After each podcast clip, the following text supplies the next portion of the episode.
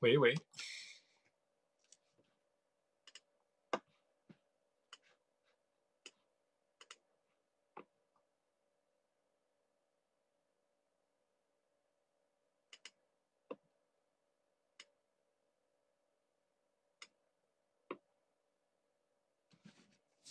好的，大家早上好啊，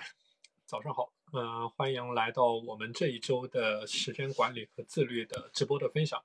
我这边显示已经是早上的时间七点半了，那我们就正式开始今天早上的分享啊。然后稍后呢，我会把录音发到我们群里，然后错过了的我们今天分享的伙伴呢，可以直接看录音啊。好的，那如我们上节课所说，从今天这节课开始呢，我们将进入到下一个章节，我们时间管理的下一个章节，也就是效率管理方面的学习。我们之前讲过啊，我们时间管理有三个重要的方面，第一个是我们之前讲到的效能方面的管理，就是说怎么样去做对于我们来说更重要的事。啊，怎么样去找准对于我们价值更高的事情去做，这是第一个方面，叫做效能方面的管理。第二个方面呢，就是我们这节课要开始讨论到的效率方面的管理。啊，就是说怎么样去提高我们做事情的一个效率，啊，去提升我们单位时间的一个这个投资回报比。那么今天这节课呢，我们就会来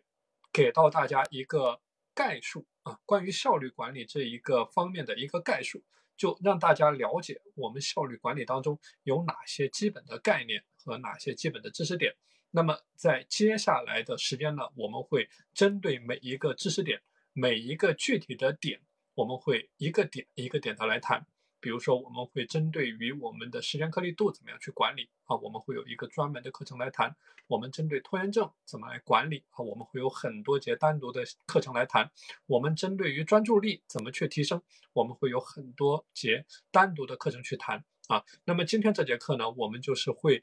就整个效率管理的这个一整块的知识点啊，我们会来进行一个概括的阐述。好的，那我们讲到效率管理啊，我们要先了解到一个最基本的知识点，就是说什么是我们的时间颗粒度。所谓这个时间颗粒度啊，它指的就是我们每一个人管理时间的最基本的单位。就是每一个人他有不同的管理的方法，比如说有的人他喜欢以天为单位去进行时间管理，那么他的时间颗粒度就是一天，他以一天为一个单位进行时间管理。那么除了以天为单位，当然这个时间颗粒度可以是以小时为单位，以半个小时为单位，或者说有的人以十五分钟为一个单位，他以十五分钟为一个时间颗粒度，或者说以五分钟为一个时间颗粒度，这个就是完全是因人而异的啊，完全是因人而异的。那么这里大家要理解，就是说，当你的时间颗粒度变得越大的时候，那么你管理起时间来就非常的方便。那比如说，你想象一下，如果说你按照天为单位去进行时间管理，那你的时间的管理起来，比如说我这一天要做什么样的事情，我这两天要做什么样的事情，那你管理起时间非常的方便。但是有一个不好的地方，就是它有可能会造成大量的时间的浪费啊！你要理解，它有可能会造成大量的时间浪费，就是说，哎，比如说啊，如果说我今天要做什么事，我明天要做什么事，那么你这一天其实是有很多的时间的。啊，你这一天有十几个小时的时间，那你这一天你说我要去做这几件事，那你的时间的利用率是不是可能会有一些死角，或者说有一些可以提升的地方？那么这个就是我们说的啊，你的这个时间的颗粒度越大，那你可能会造成潜在的时间浪费。但是如果说你把你的时间颗粒度无限的拆分、无限的拆分呢，把它变得越来越小、越来越小呢？那这样的一个好处呢，大家可能就会告诉我说，哎，这样的一个管理方法呢，就是说，呃，你的这个时间的利用率会变得非常的高啊。比如说，你以十五分钟为单位，你以半个小时为单位，那么你在这半个小时的这个时间颗粒度的管理上，你在这十五分钟的时间颗粒度的管理上，那么你的这一个呃，这个这个工作效率啊，会变得很高。但是有一个不好的点就是。你的时间颗粒度越高，你的精细程度越高，那么你管理起来就会变得非常的麻烦。那比如说，我举一个例子，如果说你以五分钟为一个单位，作为一个时间颗粒度进行管理，那么你一个小时之内，你就有十二个时间颗粒度那么你要去管理这些时间颗粒度呢，管理起来就会变得很麻烦，就是你的整个的管理成本就会变得很高。所以说这个就是我们讲到的怎么去理解这个时间颗粒度的拆分啊。那么就我个人而言的话啊，我有的时候会把十五分钟作为我的一个时间颗粒度啊，比如说我的很多的事情都是以十五分钟为一个单位。那么大家还要理解的一个点就是说，你在不同的场景、不同的这个时间段下，你的时间颗粒度也是不同的。比如说，我们之前讲精力管理的时候，给大家讲到一个基本的概念，呃，就是说，你比如说你在早上精力很旺盛、很充沛、很清醒的时候，那可能你要把你的时间颗粒度拆得更加的细分一些，因为你的这个专注力非常的高啊。如果说你把这个时间颗粒度弄得太粗犷了，那么可能会造成大量的时间浪费，因为我们早上的时间是非常宝贵的。但如果说你到了下午很困很乏，到了晚上很累的时候，你还以五分钟为一个单位，十五分钟为一个单位去管理你的时间的话，那这个就明显不大现实啊，因为你整个人已经处在一个精力比较低的状态了。那么你要在这样精力比较低的时候啊，用这种比较细分的这样的一个时间颗粒度去管理你的时间，那就不太合适。所以说，这个就是我们说的，根据不同的场景、不同的人员以及你所面临的不同任务去管理你的时间颗粒度。那么这具体。应该怎么去设立这个时间颗粒度呢？那就具体到你个人而言，怎么去设立这个时间颗粒度呢？这里给大家介绍一下啊，这个就取决于你对于你的时间的感知，以及你会用什么样的方式去利用你的时间。那比如说，你可以对你的工作或者说你的学习的一个行动上进行一个回顾。那比如说，你每一项工作啊，你你的这一个工作里面，你肯定会有一些例行的工作，对吧？那你的每一项工作会占用到你多少时间？比如说，我举一个例子，如果说你是一个检测人员，那么你检测一个样品可能需要三十分钟，那你写一个报告可能要两个小时，那你开一次例会部门的会议可能要一个小时，那么这个时候你可能以三十分钟为一个时间颗粒度进行时间管理会比较合适。因为你大多数的工作都需要用到一个三十分钟，或者说多个三十分钟去完成嘛，那所以说这个就是一个比较合适的时间颗粒度。那我们讲啊，什么会影响到你的时间颗粒度呢？我们刚才说到一个概念，就是说即使是同样的人员，在你的不同的场景下面，你的时间颗粒度也是会发生变化的啊，就是我们刚才提到的概念。那比如说你在度假的时候。那你的时间颗粒度可能是天，以天为单位在进行时间管理。但当你工作很忙的时候，你时间非常宝贵，你为了追求高效，你为了做完更多的事情，这个时候呢，你可能要把时间颗粒度变得细分，变得细分。那可能以十五分钟为一个时间颗粒度去管理时间，去完成各种各样的事物。而且这个时间颗粒度的这个概念啊，在不同的人员身上，它也会发生变化。啊，那所以说呢，大家就要结合着你的具体的情况，你要去分析一下你的具体的工作是什么，你做的这些事情具体是什么，他们会消耗你多少的时间。一个比较重要的点就是你要确保你能够在时间的利用足够精细的情况下，让你管理时间的成本变得足够的低。就是说你不会造成潜在的时间浪费。但是呢，你也有足够的精力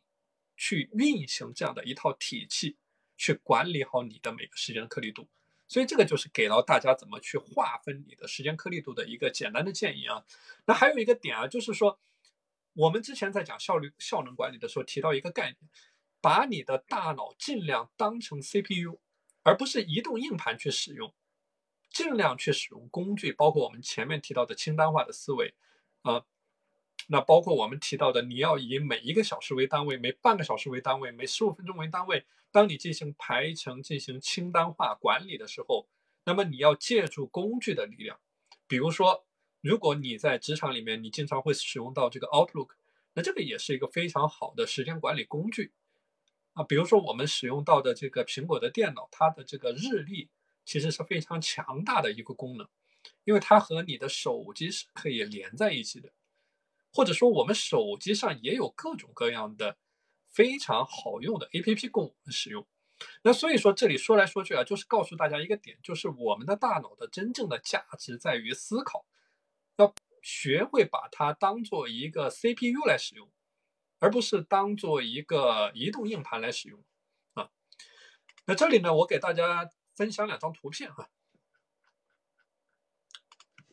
讲到这个时间颗粒度，我给大家分享两张图片。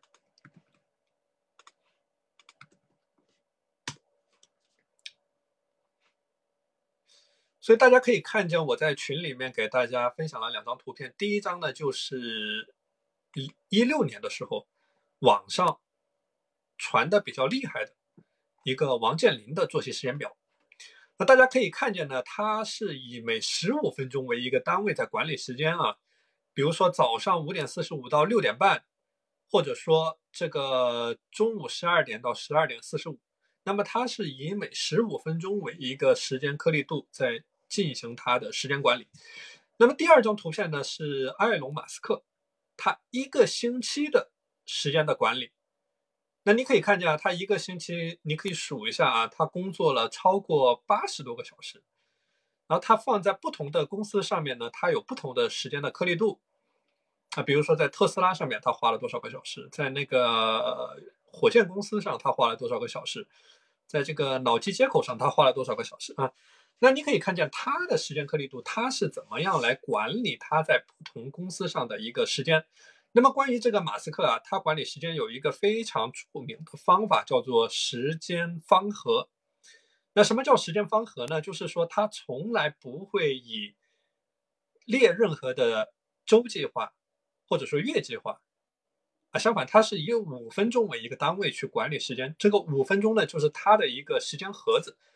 那么他就要求自己在五分钟，哎，做完一件做一件事情，在一个或者多个五分钟啊，做一件事情，然后拿到结果。但这种管理方法呢，是对效率的要求非常的高的啊，然后管理起来也是非常的累的。那所以说呢，这里就是要大家结合着你自己的实际情况啊，去寻找一下什么样的一个颗粒度是一个比较适合你去管理时间的一个方式。你可以把这个颗粒度理解成马斯克的一个一个的时间的盒子，就是说在每一个时间盒子你要出结果。我们很多人啊，在时间管理的时候啊，他很喜欢列各种各样的目标，啊，什么年目标，然后季度的目标。但这些目标呢，该不该列呢？肯定是应该列的啊。如果说你没有这种年目标，没有季度的目标，你是没有任何的方向的。但是呢，很多人他是把大量的希望寄托在了这样的年目标上面。就是说，哎，我今天没有任何的成果，我不着急，因为我这一年还剩下多少时间嘛？那包括到了现在，离我们年底，大家有没有算过？离我们年底还有三十多天，三十四天的时间啊！那所以说，很多人在管理时间的时候呢，他把大量的这种希望寄托在哎我的这一个这一个季度，或者说这一年上面。相反，他对他每天做出来的成果缺乏一个清晰的认知。就不知道我今天做了什么，或者说对我今天做的任何做的这一个做的事情呢，没有一个基本的要求，那么这样的一个后果就是他做起事情来效率非常的差，没有任何的动力，没有一个清晰的目标，没有一个紧迫的感觉，啊，觉得今天怎么样混过去无所谓，啊，今天睡一觉，今天刷手机无所谓，反正时间还多的是，今天过去了还有明天，明天过去了还有大后天，无所谓的。啊，我是以年为单位来管理时间，那么这样做的一个后果就是，你对于你现在当下可以利用的时间失去了你应该有的紧迫感，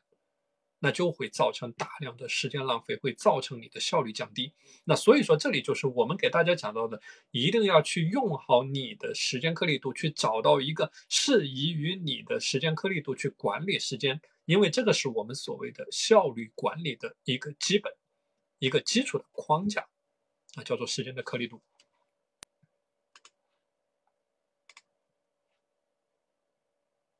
好的，那我们继续说啊。那我们今天这节课呢，就是给大家介绍一些基本的概念，效率管理里面的基本的概念。那我们介绍下一个概念，就是说叫专注力管理的概念。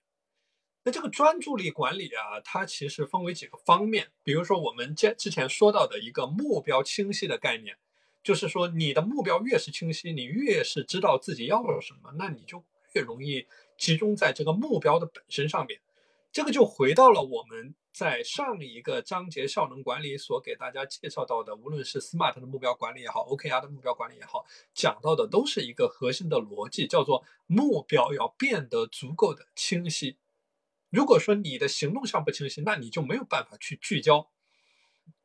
那比如说，我给大家说一个例子啊，经常举的例子，比如说你有半个小时的碎片化时间，那么你给自己制定了一个这个学习的计划。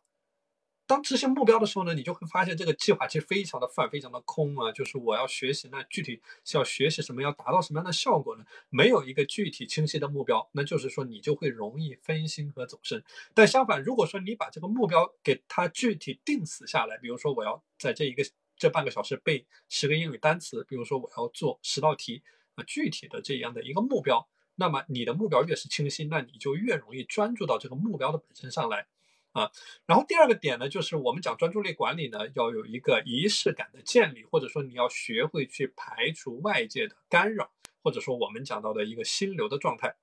第三个点呢，就是我们所谓的一次学会只做一件事。当然，这个一次只做一件事啊，它是相对而言，就是相对于你需要高度聚焦或者说高度专注的情况下，那么学会一次只做一件事情。那么第四个点呢，就是去找到你的黄金时间段。我们说每个人的黄金时间段不同，但是你要结合着你的情况去找到你的黄金时间段。那么我们刚才讲一次只做一件事的时候呢，会用到我们的番茄钟工作法。那这个番茄钟工作法，相信大家也非常的熟悉，就是说工作二十五分钟，休息五分钟。这里呢就可以借助一些比较好用的工具啊，大家可以在网上去搜一下，有非常多的这种番茄钟的工具。或者说有一些时间方盒的工具，比如说它可以以二十五分钟为一个单位，或者说以这个三十分钟为一个单位，以五分钟为一个单位啊。根据你的具体的时间颗粒度，你可以把这个番茄钟和工具和你的时间颗粒度给它结合起来，就把这个时间比较抽象的一个概念啊，把它变得具象化，就是能看得见的这样的一个东西。那么你就对它有一个很好的感知。那比如说网上有很多这种机械钟啊、机械钟表啊去卖，那你也可以去看一下。当你听见这种机机械钟发出的滴答滴答的声音的时候呢，那它也能够很好的提醒你关于这个时间的流逝。那所以这个就是给大家推荐的一些方法，就是尽可能的想办法把时间这样一个比较抽象的概念变得具体化，具体到一个工具，或者说一个钟。啊，一个番茄钟，啊，一个实实在在的东西，一个你能够看得见、摸得着的东西，哪怕是你把它变成一个手机上的 APP，或者说我们知道有很多手机上的这样的一个这个倒计时的一个挂历啊，它每过一秒它就翻一页啊，这个也是一个非常好的工具啊。所以说，你把不可以感知到的时间给它转化为你看得见、摸得着的这样的一种东西，那你就会产生出紧迫感。你能够知道时间在流逝，那么你的专注力和效率也会得到一定程度上的提升。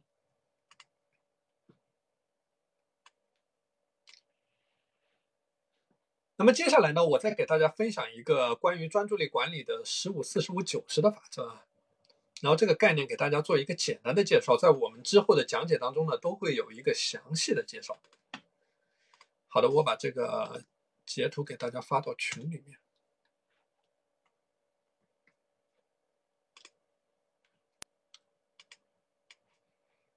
好的，这个概念呢，它是日本作家华泽子苑在他的书里面叫做《为什么就精英都是时间控》里面所提到的一个概念。我们很多同学其实看过这本书啊，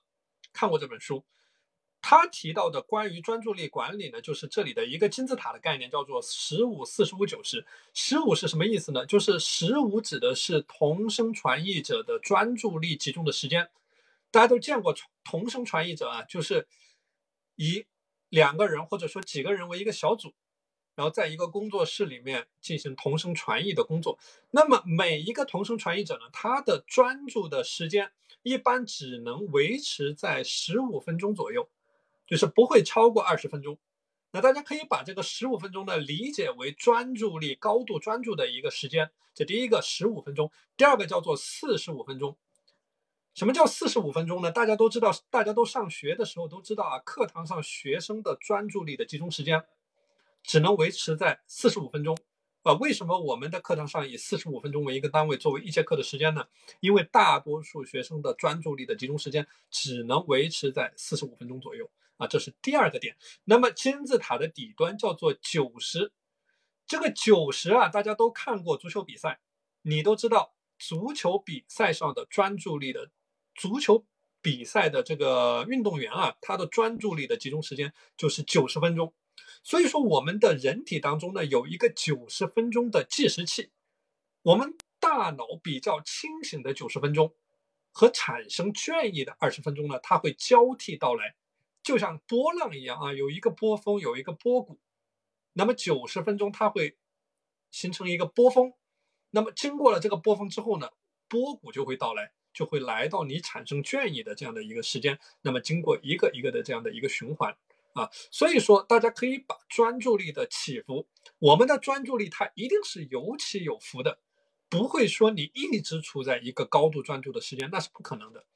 一定是有专注力的波峰，有不专注的一个波谷。那你把它理解为大海里面的波浪，我们所要做的就是去成为顺势而为的冲浪的高手。那么我们要做的呢，就是去顺应大脑的节奏，去安排时间。这样才能够最大限度的去利用你的专注力高的时间段去高效率的工作。所以不管怎么样去管理啊，大家可以看见这个金字塔，它一定是从两个方面来管理。第一个叫做专注力的深度，就是越往我们塔尖走，你的专注就变得越深，你就变得越专注，但是你持续的时间就变得越短。就像你只能专注十五分钟的时间。你的持续时间变得越短，但如果说你专注力深度变得越浅呢，就是越往金字塔的底端走，那你可能变得不那么专注，或者说你的专注程度有限，但它持续的时间会变得很长所以这个就是一个基本的概念。那大家可以发现啊，下面的这张图，一个九十分钟它可以拆分为两个四十五分钟，那一个四十五分钟呢，它可以拆分为三个十五分钟，那么。一个九十分钟就可以拆分为六个十五分钟，那所以说你可以根据你的具体的工作情况，去选择不同的专注力的管理的时机。那比如说你在早上从事一些难度非常高的工作、价值非常大的工作，就一般人搞不定的这样的工作，需要你高度的专注去做，去做这样的事情，那你完全可以以十五分钟为一个专注力的周期。去管理你的专注力，啊，每十五分钟休息一次，然后十五分钟之内呢保持高度的专注。你也可以和我们刚才讲到的番茄钟结合起来去管理。那如果说针对一些不那么需要专注的工作，一些机械的、重复的、不那么需要动脑的工作呢，那你可以以九十分钟或者四十五分钟为一个单位去管理你的专注时间。那所以说，根据你要做的事情的不同，你可以选择合适的专注的周期去管理你的专注力啊，这个是我们所谓的十五、四十五、九十的法则。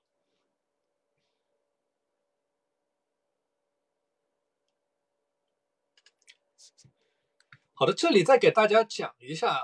关于专注力管理的杂念排除术啊。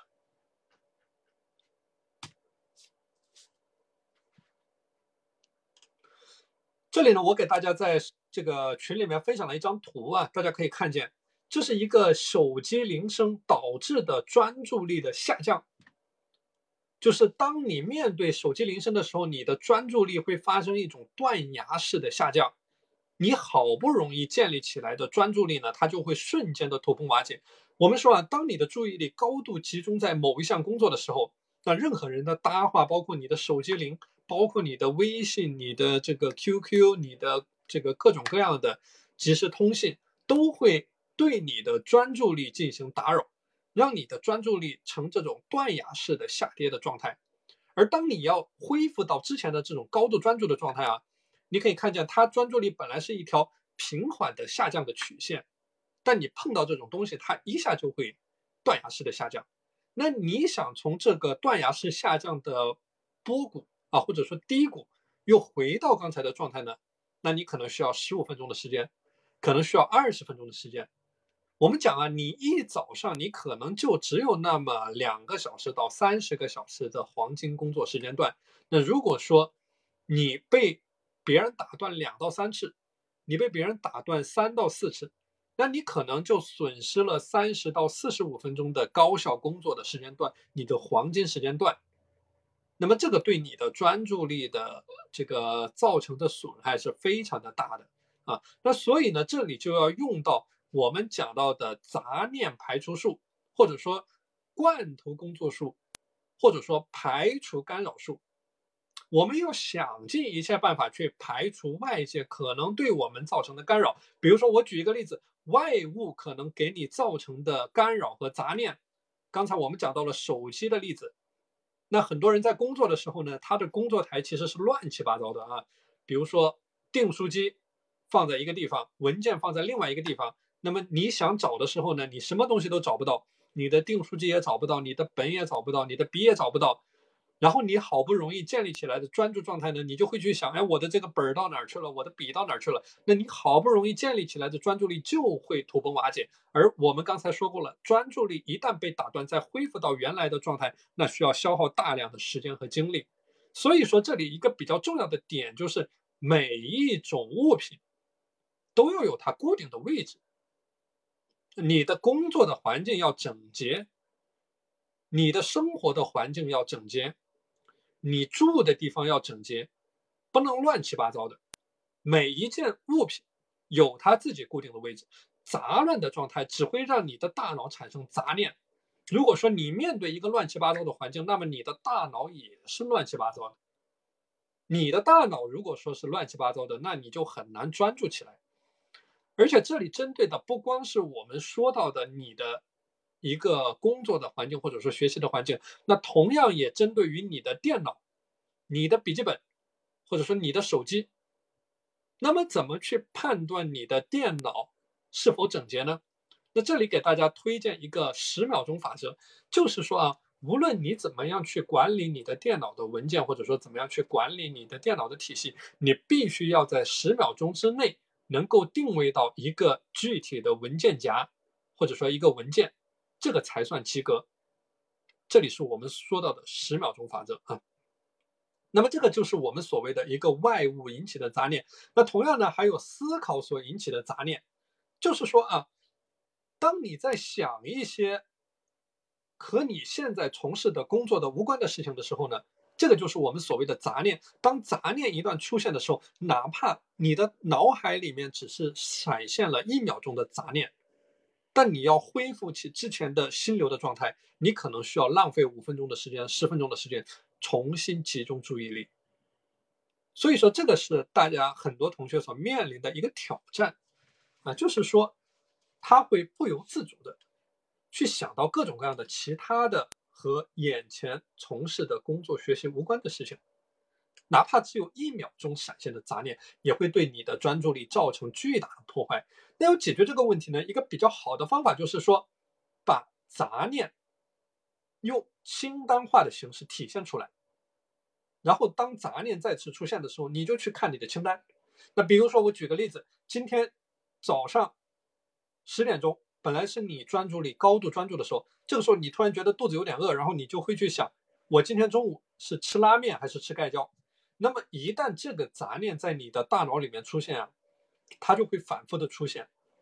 它就会一直在你大脑里面不停的盘旋。这个时候你会去想。啊，如果说我吃拉面，那这个拉面我要去哪家餐馆吃？我要吃盖浇，我要吃土豆盖浇，还是吃什么盖浇？还是吃番茄鸡蛋盖浇？那这个时候呢，这个杂念就会不断的放大，不断的放大，那么你的专注力就无从谈起了。所以说，你可以用清单化的形式把它体现出来，就是说今天中午十二点我要去公司楼下的味千拉面吃拉面，然后你用清单化的形式把它体现出来，然后把它从大脑里面。移除出去，你要刻意的去训练你的大脑啊，不断的把它写下来，然后忘记，写下来忘记，写下一件事情，忘记一件事情，把你的大脑去腾空。这个就是我们讲怎么样去对抗你的思考所引起的杂念。还有就是我们刚才讲到的所谓的通讯引起的杂念啊，这个也是我们要想尽一切办法去尽可能的避免的，尽可能的避免的。啊，关于这个通信引起的杂念，我们之前讲过了很多具体的方法，比如说我们所谓的把你的手机设为静音，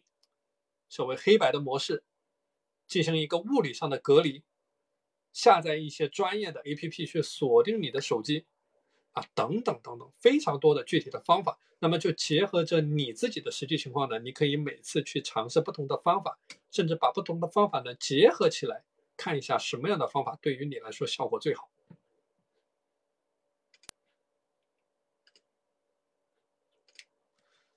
好的，这里呢再给大家讲一个限定时间工作术。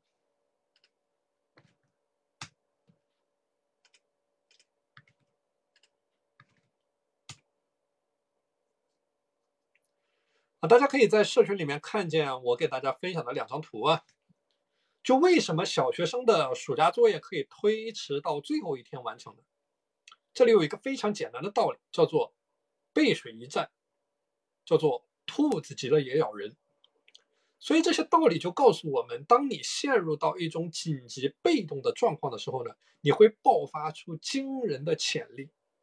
你会爆发出一种惊人的能力啊！你的潜力会得到无限的放大。那所以说，这里给到大家，什么叫做限定时间工作数呢？就是把你工作的时间尽可能的可视化，然后去增加你的紧迫感。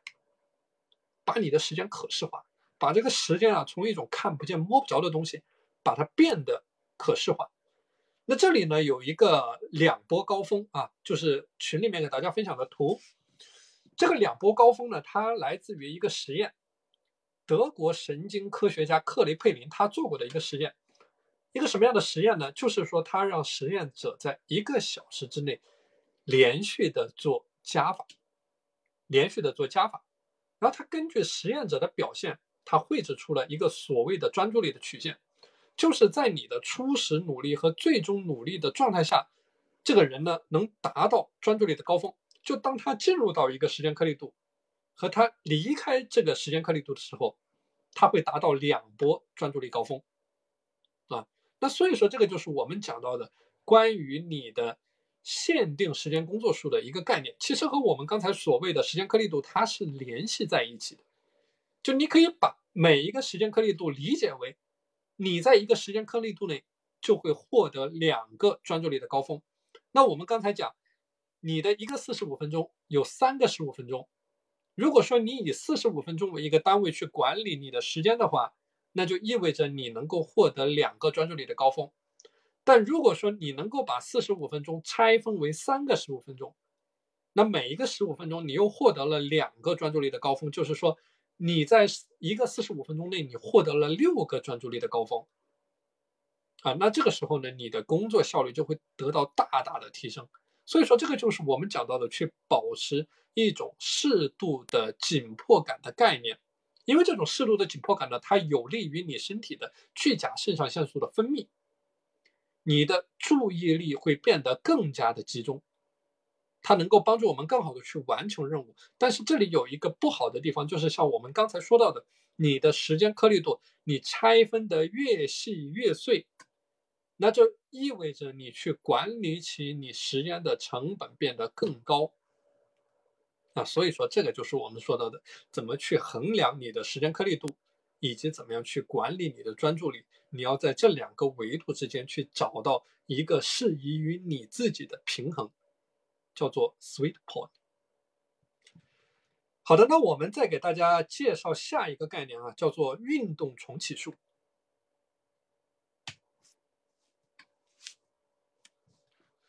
这里呢，我给大家在社群里面再分享了一张图啊，所以大家可以看见这张图讲的一个什么概念呢？就是你的专注力会呈一个持续下降的状态和趋势，但是呢，通过运动，它可以让你的专注力得到一个迅速的提升。比如说，你早上的时候是早上十点钟，你达到了一个专注力的波峰。那么这个时候专注力它不断的下降，不断的下降，不断的下降。那么到了下午的时候，它已经变得很低了。但是你通过运动，你又重新获得了一个专注力的高峰。那这是一个什么样的道理呢？这个道理啊，就是我们之前讲到的黄金时间段的一个概念，就是说运动可以帮你主动的创造出一个高专注度的时间段，也就是你的黄金时间段。但是你要注意啊，如果说你运动过度，反而会降低你的专注力。就你不能太累，如果太累，你将变得昏昏欲睡，你将变得不再专注。所以说，这里是我们所谓的适度的运动。它会提升你的专注力，那为什么会这样呢？因为我们知道啊，这个运动的过程，它会增加你的海马体的神经的数量，强化你的长期的记忆，然后增加你的脑容量以及你大脑里面神经突触之间的网络连接，让你的学习能力、记忆能力和积极性都变得这个提升，都能够提升起来啊！所以这个是有它的科学的依据在这里的。而且这个台湾的卫生研究所啊，它对四十一万人进行了长达八年的跟踪研究，就说你每天十五分钟的运动和锻炼，如果说你能够坚持八年的时间，那就意味着你的寿命会延长三年。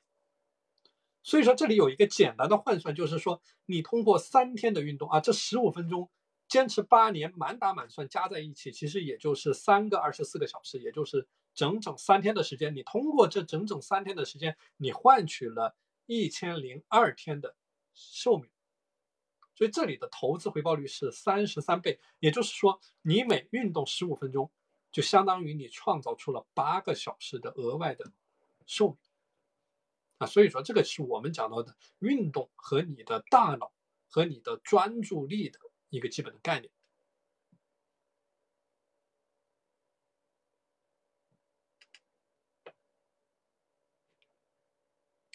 好的，那这里再给大家介绍一下关于拖延症啊。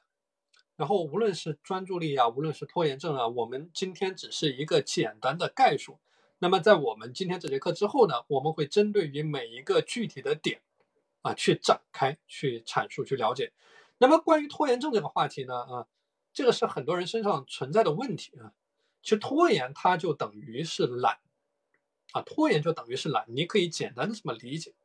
啊很多人说了很多关于这个拖延症的这个心理学上的东西，其实它的本质就是懒，就是说你和等待时机不同。啊，拖延症它更多的是你的主观的、故意的、习惯性的把本来应该立刻完成的任务拖到后面去。这里大家要注意到拖延和等待时机的差别啊，有些事情它是确实需要等待时机的，它确实是你在眼前在当下做，它的效果不会那么的好。啊，但是拖延症和等待时机它是有本质的区别，它是指你刻意的、主观的、习惯性的，把本来应该立刻做完的任务去拖到后面。但实际上你要注意，完成这些任务的阻力并不会因为完成时间的推迟而减小。从本质上来说，拖延症这个过程啊，它除了浪费时间，它是没有任何的意义的。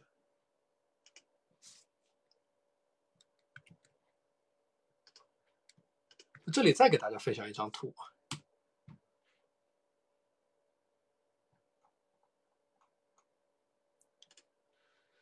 好的，那这家这里大家可以看见啊，这个拖延症的本质呢，它其实是一个大脑的趋利避害，就说我们大脑它是喜欢从事简单的问题，然后碰见复杂的问题的时候呢，大脑就会选择主动的逃避，切换到更简单、更容易上手的事情上面去做。这个是为什么我们很多人在做时间管理的时候，他非常喜欢做这些简单的事情。那他做了一大堆简单的事情，然后他自己非常的感动，他自己觉得非常的开心。但实际上呢，他没有创造出任何的价值，因为这些事情它没有价值，它只是简单，它只是在你的舒适圈里面来回的打转的这样的一个动作。所以说，拖延症的本质也是同样的道理，它就是。大脑主动的从一些复杂的、高价值、高难度的问题上面，它主动的切换到一些简单的、你能够上手的东西上面去做。你会发现，无论在你的工作里里面也好，在你的学习的过程也好，你越是需要思考、需要去创作、需要去设计的工作，它越容易造成拖延。那相反，一些简单、机械、重复的事情，它完成的效率会变得更高。所以说啊，这里拖延症它就是懒。就是意志力薄弱的一种表现，而且你非常的清晰，就你这件事情完成给你能够带来的好处，以及不能完成给你带来的后果。但是你的大脑呢，还是会主动的去寻找借口，然后对这个事情进行一个逃避。所以说，这个就是我们提到的一个概念。你的这个拖延症啊，它就像一个一个的黑洞。如果说你不对它加以处理，那么这个黑洞就变得越来越大，越来越大，然后把你的宝贵的时间和精力全部吞噬掉，给你的生活带来大面积的灾难。啊，所以说这个就是我们所谓的什么叫做拖延症的本质。那这里呢，再给大家分享一个帕金森的定律啊。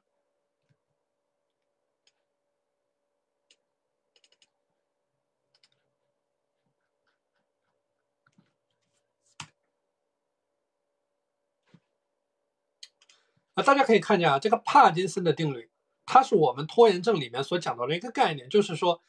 在你的工作能够完成的时间限制内，你的工作量会一直的不停的增大，直到所有的时间全部被填满为止。啊，就说，比如说啊，你一件工作，你也许你这个十五分钟就可以做完，你保持足够的专注，你用心去做它，你可能只需要十五分钟，你就能够把它做完。但是呢，你现在有一个小时的时间。那么针对于这个工作呢，它就会不断的放大，不断的放大，最后把这一个小时的时间完全填满为止。就是你本来只需要十五分钟你就能做完的活，你现在花了整整一个小时你才把它做完。而针对于我们生活当中的很多工作，或者说你很多要做的事情，它都遵从这个帕金森定律。啊，就同样的事情，如果说给到你的时间窗口越大，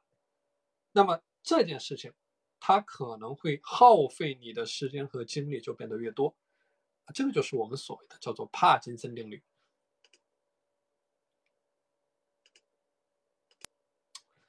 那么这里再给大家说一下啊，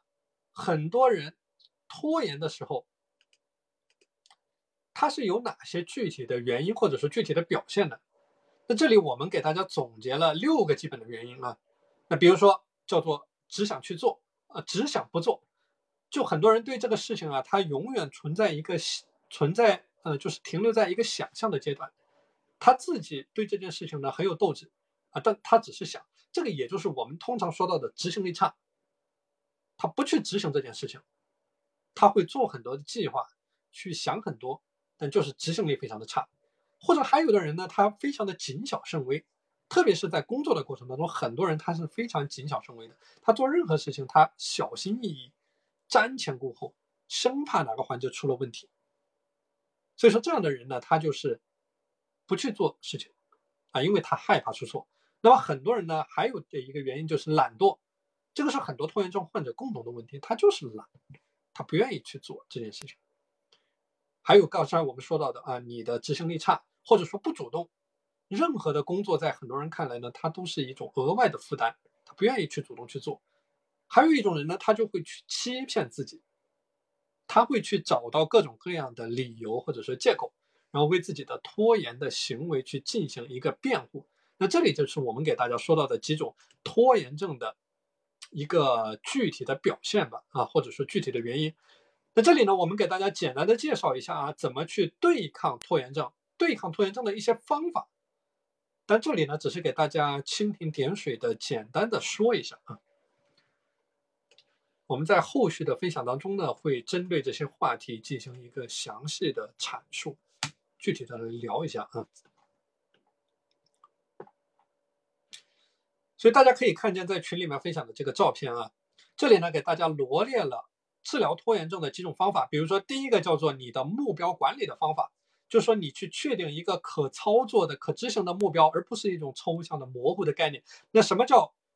可操作、可执行的呢？比如说，很多人列了一个目标，叫做“我要停止拖延”，这个就是一个不可以操作的一个模糊的目标。你如果把这个目标改一下，叫做“我要在十月三十一号晚上九点之前整理出来我十月份准备看的书”，这个就是一个可以操作的目标，一个非常具体的目标。啊，这第一个方法。第二个方法就是设立一个务实的目标，而不是一个异想天开的目标。很多人在设立目标的时候啊，他总是弄得非常的理想化。嗯，但这样的话，他是会造成你的一个拖延啊，因为这个东西不落地。那比如说很多人制定目标的时候，他就说我绝不再拖延，我绝不再懒惰啊，这个就是一个不务实的、异想天开的、不落地的这样的一个东西。你如果把这个东西改一下，你叫做我每天花十分钟的时间来看书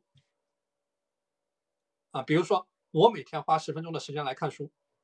这个就是一个非常落地、非常务实的一个目标，你可以完成的。你每天只需要抽十分钟出来，啊，这第二个点。那么第三个点呢，叫做把目标拆分到某个时间段。那比如说，有的人列个目标啊，叫做我打算今年看十二本书，那这就是一个非常泛、非常不落地的一个东西。那刚才我们讲到了时间颗粒度的概念啊，那如果说你把这个目标不断的拆分到每一个具体的时间颗粒度，比如说我今年要看十二本书。刚才我们说，你今年要看十二本书，那可能你每个月要看一本书。我看完一本书呢，要八个小时，那可能我一个月有四周，那么可能我每周要花两个小时的时间在阅读这本书上面。啊，所以说这个就是一个比较落地、拆分具体到每个时间颗粒度的一个目标。啊，这个是我们讲的第一个方面，叫做目标的管理。第二个方面呢，叫做时间的管理。啊。比如说，你要学会去现实的对待时间，你要去学会去思考，就说在这个我要做的事情上面，在这个我具体的任务上面，我要花多少的时间，我能够抽出多少的时间来做这件事情。那，比如说面对一个任务，很多人就会去想，我明天有足够的时间的时候，我明天有时间的时候，我后天有时间的时候，我再去做这件事情，那这就是一个不现实的。对待时间的方法。那相反，你可以说，当我面对这件事的时候，那我先看一下我的日程表，然后我看一下我哪个时间段有空，我什么时候可以开始做这件事情，然后大概要花多少的时间，我是不是有灵活机动的时间？上次那件事花了多少的时间？有没有超过我的预期？所以说，这个就是我先去看一下我的时间表，我去思考一下，我有没有这个时间来做这件事情。啊，这个叫做现实的去对待你的时间。那么还有就是我们所谓的巧用每一个十五分钟。啊，很多人去想，我只有十五分钟的时间了，我为什么要去费力的做一件事情呢？我只剩十五分钟的时间了，那他就会造成拖延。啊，当他面对每一个碎片时间，每一个十五分钟的时候呢，他就会去主动的去拖延。啊，所以说这个是我们讲到的，去学会用好你的每个十五分钟。那下面一个话题呢，叫做学会去保护你的时间啊，就说你要学会说不。我们很多人在工作的时候啊，就面临着这样的问题：，就当他在工作的时候，这一个人找他来做一件事情，那一个人找他做一件事情，老板给他布置一个任务，然后客户找他做一件事情，什么事情？那么他本来安排的好好的日程表啊，碰到各种各样的事情，一下就被别人的事情给占满。那所以说，这个就是我们说到的，哎，当你在面对这样的情况的时候，你不是说要对所有有需求的人都有求必应，啊，相反，你要有自己的这个受保护的一个时间。因为我们之前讲三只青蛙概念的时候呢，也给大家说到了这样一个话题，啊，就是说，当我面对。我要处理的最重要、最紧急的任务的时候，我是必须要画出一段时间，哪怕你只画出一个小时的时间，你画出两个小时的时间，但是你必须要画出一段受控的时间，然后去做这些具体的事情啊。所以说，这个叫做去保护你的时间。那第三个方面呢，叫做行动力的管理。行动力的管理。只管去做，什么叫做只管去做呢？就是不要想一下子做完所有的事情，不要想一下子把整件事情做完。相反，你每次只迈出一小步。那么这个时候你要记住啊，这个千里之行，始于足下。很多人他去想，我一坐下来我就要把所有的事情给他完成。那么这个时候你会发现，你面对的难度和挑战是非常的大的。也许你的这个项目是很大的，也许你面对的客户是很棘手的，也许老板的要求是很高的，也许客户对你的要求是很高的。那么当你去想我要坐下来一下把这件事情完成的时候呢，你的大脑就会产生出一个畏难情绪，那么你就会去拖延，就不会去做事情。但相反，你换一种思路，叫做我面对老板这么高的要求，客户这么高的要求，我可以做的第一件事是什么？我可以采取的第一个行动项是什么？我能够做的是什么？那这样的一种方式呢，就是把你的目标进行一个拆分，把你面对的困难的难度进行一个降低。那我们之前讲过了，你的大脑是愿意去做一些更简单、更容易上手的事情的。那这个时候呢，你的拖延的概率也会大大降低。好的，那今天的内容呢，就先和大家分享到这里啊。因为今天这节课呢，我们是看来是没有办法把关于我们专注力管理的一个概述呢给大家介绍完了啊，因为我们后面还有很多的内容。那所以说呢，今天这节课呢，我们就先把这个专注力管理上半段的知识给大家进行一个简单的分享。那么下节课呢，我们会把专注力管理后半段的这个知识。啊，沿着我们今天讲到的行动力管理啊，继续给大家进行一个分享。那看一下大家针对今天给大家分享的几个内容啊，有没有什么问题或者说不清晰的点，或者说在这一周的实战的过程当中，有没有什么遇到的困难、难度和挑战？我知道这一段时间啊，很多同学都面临着一个早起的。问题啊，那之前呢也是在社群里面给大家分享了关于如何去早起，以及如何去管理我们的睡眠。那在我们将来的分享呢，我们也会系统的给大家介绍晚上的精力管理应该怎么去做，以及我们白天的精力管理应该怎么去做。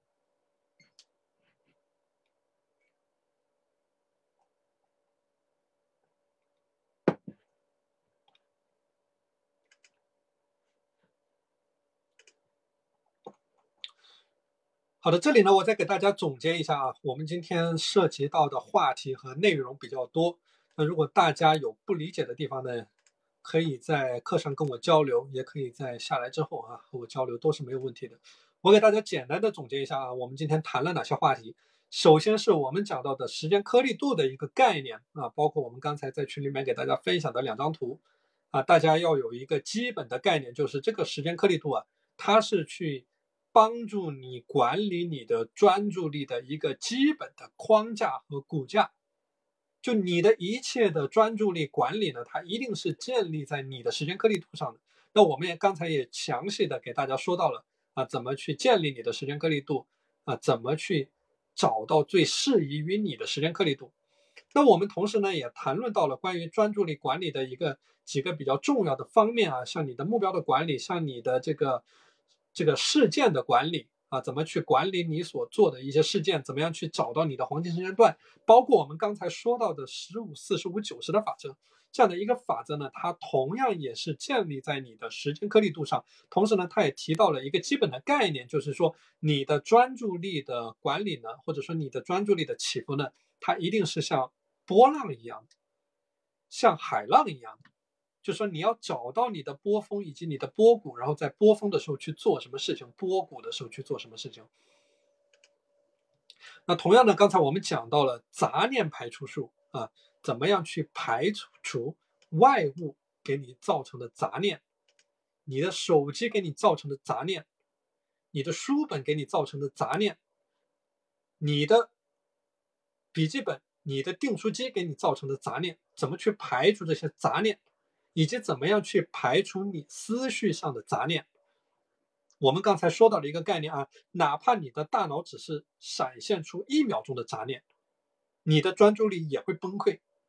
那你要重新恢复到之前的专注状态呢，需要耗费大量的时间和精力。那刚才我们也说到了啊，关于我们的运动重启术，关于我们的限定时间工作术啊，这都是建立在你的时间颗粒度上的一些具体的应用的方法。啊，大家如果说对这些概念还有一些疑惑的话啊，可以和我沟通，我们也会在后面的课程当中，针对于每一个知识点去进行详细的管理。那同样的，我们也拖提到了拖延症的概念，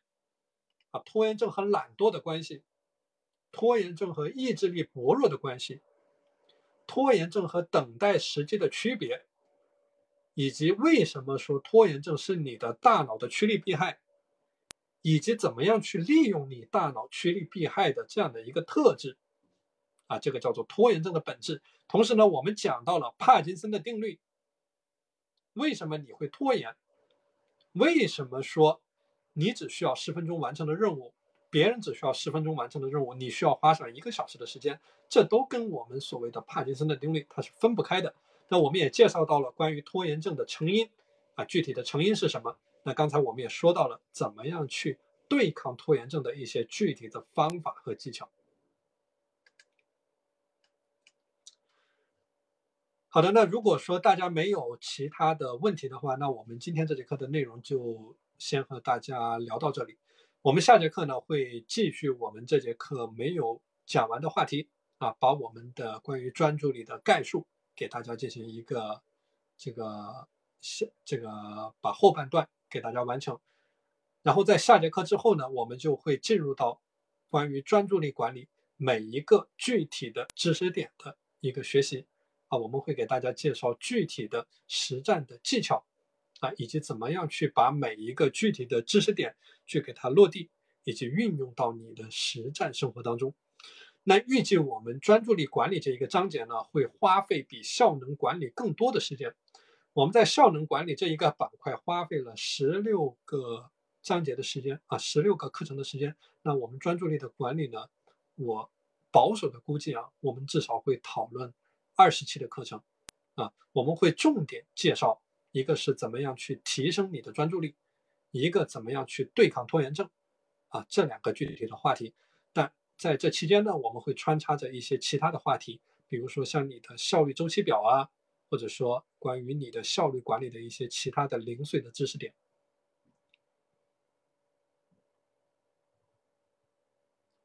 好的，那如果大家没有其他的问题的话，那我们今天这节课的内容就到这里啊。然后稍后我会把录屏给大家在群里面分享。大家如果有错过我们这节课前半段内容的同学呢，可以去看一下我们的录屏啊。好的，那谢谢大家的时间，我们今天这节课就分享到这里。